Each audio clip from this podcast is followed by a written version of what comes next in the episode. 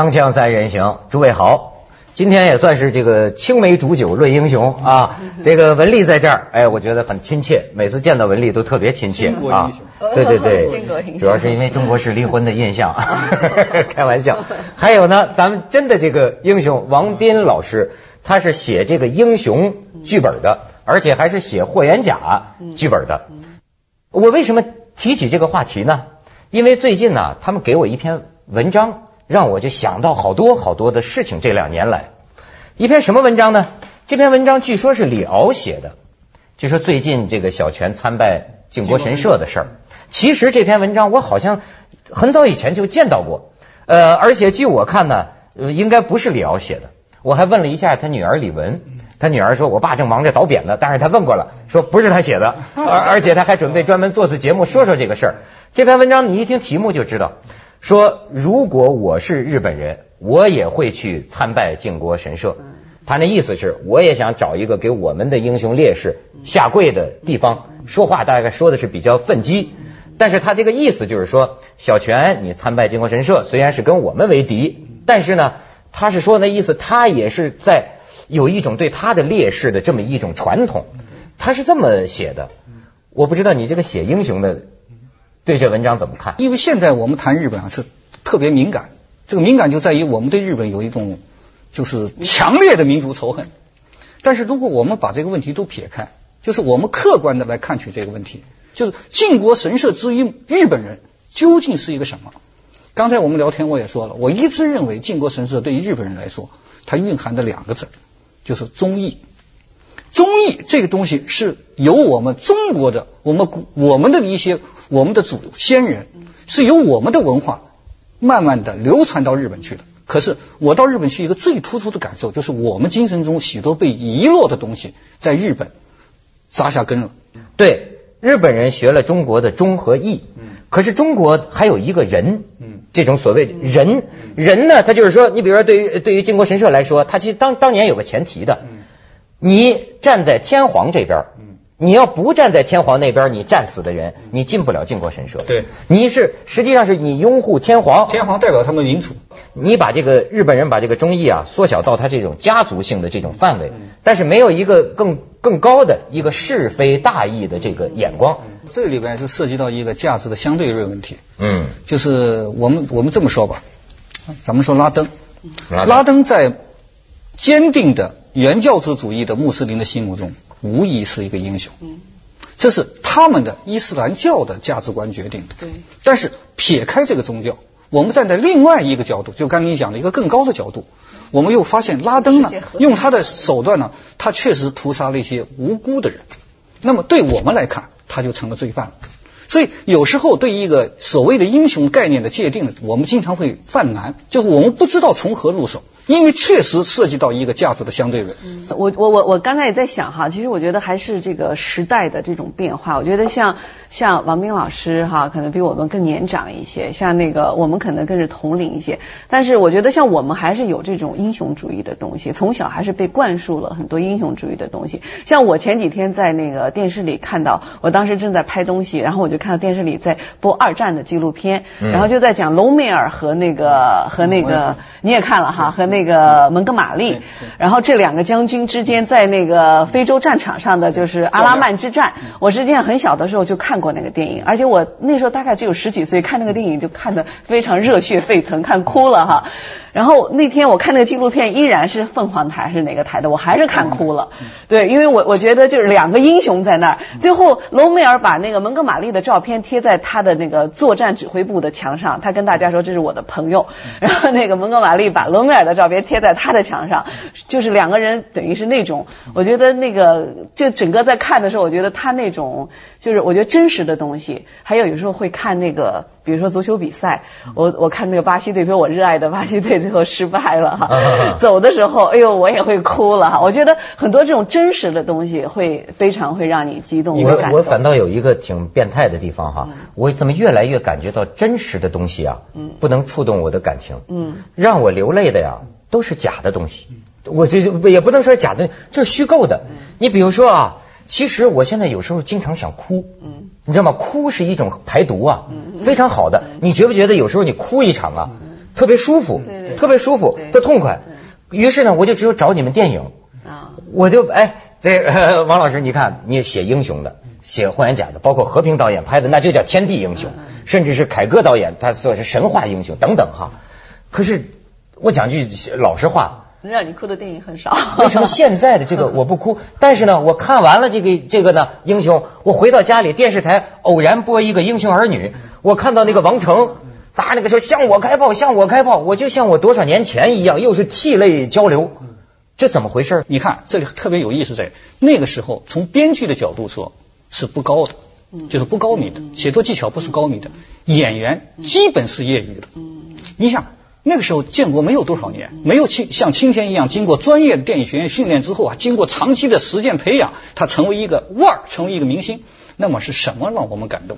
有那股只有不是我们我们必须说，那个年代的演员和那个年代的编剧，包括导演，他们是从那个战争年代一步一步走过来的。对，他们是凭着一股信仰和一种精神，一股热血，他们打拼到了现在。对对，打拼到了我们拍电影的时候。对对，他们不是凭技巧。他们是凭着他内心的一腔热血，他们用他们最真挚的情感和最真挚的情怀演活了那个角色。首先要知道，只有最真挚的情感，你才能打动别人。哎，这就是那个电影赋予我们的力量。你觉得呢，文林？我觉得是，我就觉得那次看那个有一个纪录片，就说那个五星红旗，就五星红旗。嗯。呃，飘扬着歌声多么嘹亮，我们热爱伟大的祖国，从今走向繁荣富强。对，越过高山，越过平原，那首歌就讲那个作词、作作作曲的那个编编编编曲者，他就是一个华侨到了中国，对新中国充满了那种那种激情。我我其实我我到现在唱这首歌，我都觉得会很激动。我觉得真的就像你刚才说的一样，他是对新中国充满了那种那种。热情，你们呢讲出了创作上的一个道理。我最近在这个这个陈平原教授他写的一个书里，我看到他研究这个晚明的这个文人，比如有一个叫张岱的，他就讲啊，比如说你写文章或者你写剧本都好，有有学问不够，有才能有文采不够，必须有一往情深。甚至他就说呀，他说是他甚至有个极端的观点，说人没有癖好，不可以跟他交往，不可以交朋友。为什么？因为他没有真情，没有深情，甚至说人没有一些瑕疵，也不能跟他交往，因为呢，他没有真气。嗯哎，我就觉得确实有意思。是一句话，就是要有要有性情，要有心，要有心灵感。那现在你写英雄的时候有心吗？这 这个问题咱们就 广告之后再谈。锵锵三人行，广告之后见。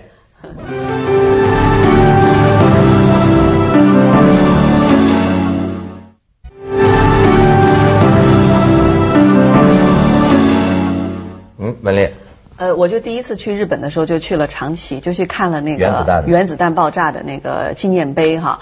我当时就觉得很奇怪，就是哎，因为他那个纪念碑塑造的一个人物是一个，就完全不像日本人，因为日本人总的来说是比较矮小嘛，那个时候他整个就完全是个英雄的样子，特别宽阔的肩膀，特别雄伟的姿势，就是因为他是个被炸死的，就是一个纪念碑。我觉得他怎么塑了一个这样一个很。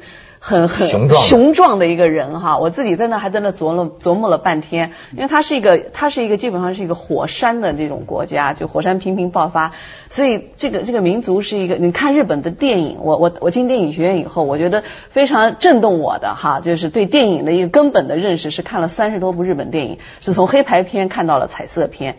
我觉得就整个就是从二战前到二战后，这一直到现在的虎之类的吗？呃，就非常多了，昆虫日本昆虫记啊什么，他就是对那种人性的那种那种那种挖掘，那种我觉得非常就是震撼我。那我看了他这个这个这个，包括看了他的这个塑像，我觉得他这个民族的那种精神，就是就是说我我是一个小民族，但是我我我我就是需要靠这种东西来来让我。就是其实我我现在是有这个感觉，王老师，我跟你请教哈，就是你刚才说的这种，就说一个民族，我现在有个很矛盾的看法。一方面呢，我像个市侩一样的活着，在应对生活中八面玲珑各个方面。可是另一方面，就跟又跟你说，我有哭的需要，我有感动的需要。我就觉得这个民族啊，到底要不要有一种类似于奉献、牺牲之类的东西？但是呢，你知道，我自我对我自己有个很苛刻的要求。就是我自己做不到的事情，我就不要跟人家宣扬。那么就你就很矛盾，我是小人，我做不到。可是为什么我老会为那些东西涕泪交流？就好比说去年抗战胜利六十周年，我跟你说，我体会到一次你们这演员这个出不了戏的那种精神的那种困扰。你知道，我讲的这个抗日的事情，跟他们有观众说呀，跟这个一般的讲抗日的这个纪录片有点不一样。为什么呀？你比如我讲赵尚志，我讲这个杨靖宇，我讲这个东北抗日联军有个陈汉章将军，就是痛骂日本鬼子，给抓住之后啊。说你骂割掉你的舌头，仍然在这双目圆睁瞪着他，剜掉你的双眼，最后砍下他的头。我讲这些，我还讲这个什么张自忠。你知道出现一种什么状况？我怎么发现我这个现代人讲这个，我是最真真听真看真感觉，最容易出感情的。你比如说张自忠，咋领着呃很很少的士兵冲过河对岸，身边警卫员死了一堆，就剩他一个人。日本鬼子冲上来，张自忠挥舞着这个没有子弹的这个手枪，一个日本鬼子冲他这儿插一次刀，又一个打一枪，这么死。然后说是他死去的时候，就说是这个送行啊，就是十万群众送行，日本的轰炸机就在头上盘旋，但是日本人都尊敬这个将军，没有投弹的，没有轰炸。我讲完这个节目之后啊，我就去了非洲，去了肯尼亚国家动物公园。但是我发现出不来十几个小时的飞机旅程啊，我都捂着脸呢，我经常会就流眼泪，我觉得我是不是得忧郁症了？到了那儿，那狮子老虎就在我眼跟前儿，我怎么就是像强迫症一样的？我老一幕幕的想着张自忠那个时候的样子，死时候样子，就是解脱不出来，有长达得有三四天的这个时间，我就觉得为什么有时候我跟朋友聊起来，我觉得这事儿都可笑，可是为什么真的？触动我感情的是这个东西呢？嗯，这可能是就你那你们这个年龄段和我们这个年龄段虽然是有有一个差别，嗯，但是严格的说，这个年龄段的人英雄主义的教育是还是依然存在的。对，就是你们那个时候小时候受教育的那些老师，或者确实生活中是有榜样的，而且那个时候人的这个这个教育不像今天，因为今天是。你们那时候受教育的时候，中国物质生活没有高度发达，人们还是在一个相相对比较封闭的环境中。一般来说，在一个贫困的相对封闭的环境中，是容易激发出一种精神的。当今天充分开放了之后，我们日常生活中我们看不到人的真诚，看不到人的内心深处那种涌动的那种那种真诚，一往情深啊，那没了，精神在丧失。我们没有时间。就大家已经被金钱像疯狗似的追着跑，我们没有时间去清理和梳理我们内心曾感受过的生活，因为生活内容太丰富了，一瞬间就流失，一瞬间流失。它只有在一个封闭的环境中，人们才有时间沉淀一下。我们现在没有沉淀。讲个最简单的例子，过去谈恋爱，为什么说今天咱们说没有爱情？过去谈恋爱是一分钟双各天各一方，他我爱对方，我要写一封信给对方。因为心在对方那，我在写完这封信要算，我几天能到对方那去？对方写完信也要算，他几天之后才到我这来。你要知道，情感的累积或是情感的强化，恰恰是在这个时间的漫长的煎熬和等待中，一点一点的积累，一点一点的壮大。今天人得憋着，今天 是瞬间的一面就能完成。所以今天所有的情感都变得苍白了。哎，你像你说这个演员调动感情，你们经常得需要热血沸腾，是有什么？是会想想到这个角色的一些什么东西吗？那我至少觉得不会想到英雄，还是去调动自己的精力。有的时候，但是我现在真是觉得，就刚才谈的表演，我有一种越来越强烈的感觉。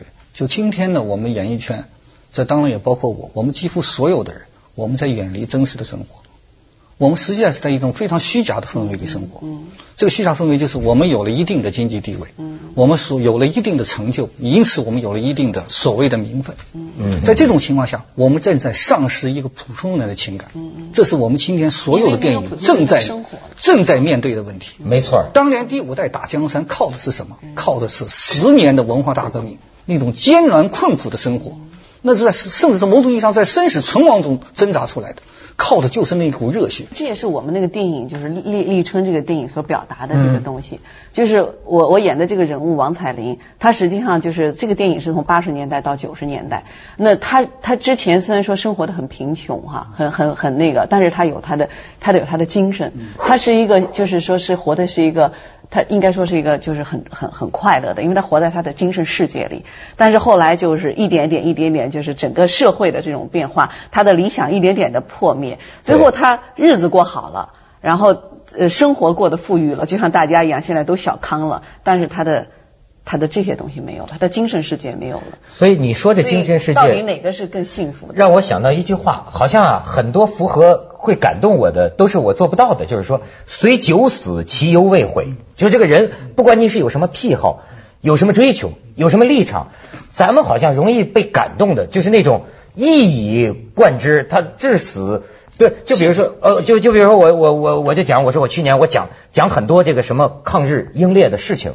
后来啊，有个这个观众写信，我觉得他说的挺有意思。他说你讲的呀，跟那些抗战战史的那个片子有什么不同？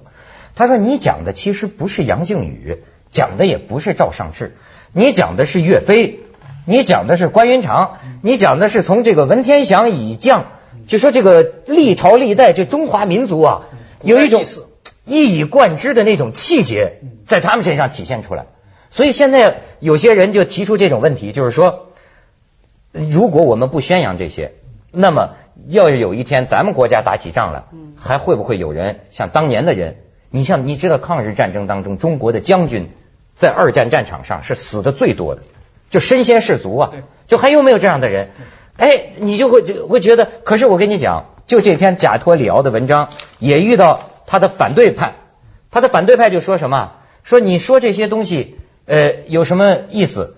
我去过邱少云纪念馆。那里边摸大奖摸得很热闹，你明白吗？他说那我要去烈士陵园，但是但是我不知道买门票是什么意思啊等等，他举出很多生活中这这些现象，说呃很多老百姓生生活里充满了那么多的不如意，现在的压力，你去跟他讲这些有意思吗？不，现在我们面对的一个，你刚才讲了，我们我我我觉得我们需要需要有一个问题是需要思考的，就是今天的人为什么对英雄不再崇尚？甚至从某种意义上不再相信，嗯，很大的原因是近几十年来，我不是说这个这个呃文革后，是文革前就开始，我们塑造了我们的党，嗯，我们光辉伟大的党，对，光辉伟大党塑造了很多英雄，嗯，但这个英雄被老百姓当就说。文化大革命是噩梦醒来是早晨。当这个噩梦被击碎之后，人们再重新看我们党曾经塑造的那些英雄，我们发现了里面有大量的水分。不但被美化了，而且被虚构。这时候，人们新一代长大的人就不再相信英雄了，因为你一再塑塑造的是虚假的形象。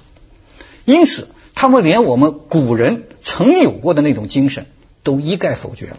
这个否决其中还有一个很很重要的一条，就是多少年的专制统治，使我们把它这所有的罪恶都给了传统，因此我们对传统的深恶痛绝，导致我们对传统的优良的传统也一并否决了，这是非常可怕的。我前段时间到几个台湾朋友家里去，我偶然看到他们都是国民党这一系列的，我看他们的父亲和他们爷爷都军人，我看了照片，我一看我就惊到了，就国民党军人那个照片。腰杆笔直，对对对，戴着军帽，就是眉清目秀，嗯嗯，神情晴朗清朗。你看了以后，你会肃然起敬，在他们身上能看到曾经我们读古书读出来的那种气韵、那种气节。你这是在暗示什么？不用看，可是我的我的父亲还是被土八路打败了。但我父亲是共产党的军人。我觉得就像我爷爷他们，就这一代的人都依然像我们有时候会说看三十年代的电影，比如说像刘琼啊，像这些这些演员，我觉得他们的身上都还有那那种那那种气质哈。嗯，对对对，咱们去一下广告，锵锵三人行，广告之后见。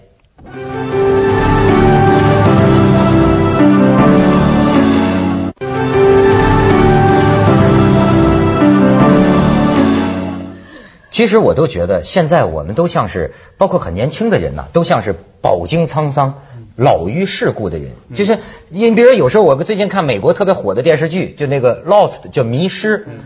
你要这像，我觉得那不就是假大空吗？塑造那医生。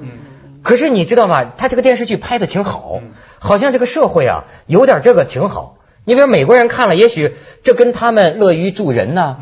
跟他们愿意帮助别人，碰到危难的时候起到某种领袖的作用，你不能说又是没有作用的，是吗？这是一定，因为这个咱们就是说，从人性的根上说，人是需要有安全感。当安全受到威胁的时候，需要有一个人站出来。哎，振臂高呼一声，我们大家通通的团结在他的旗帜下，这是人性的一个基本需求。那么我们说什么叫英雄？刚才讲，咱们刚才讲 要给英雄做一个定义，是什么叫英雄？刚才你讲的，就是这个舍身取义。嗯，英雄很大的程度上实际上是什么呢？是他对死亡的超越。这又涉及到人性的一个根本，就人本身生下来，当他有了意识的时候，他就意识到生命终究有一天要远离他。这时候他对死亡就开始产生恐惧。那么我们为什么会去崇尚一些英雄？很大的程度上就是英雄超越了这一点，不怕死，不怕死，而且英雄呢，已经过了，已经过了。哎，文丽爱英雄吗？人说美女爱英雄。呃，我觉得我好像也超越了这个英雄主义的这种东西。曾经是，我觉得曾经在那个二十多岁的时候，可能会有这种英雄主义。但是我觉得现在好像比较现实了。